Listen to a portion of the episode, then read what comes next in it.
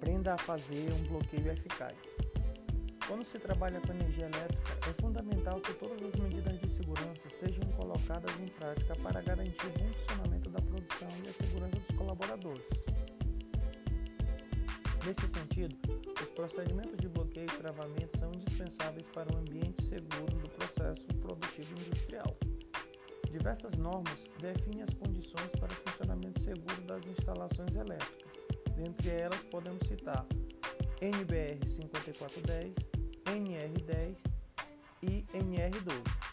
A NR10, em especial, é uma das mais completas quando o tema é bloqueio elétrico, pois descreve detalhadamente o passo a passo de como deve ser feita a, a desenergização e a reenergização de máquinas e equipamentos industriais.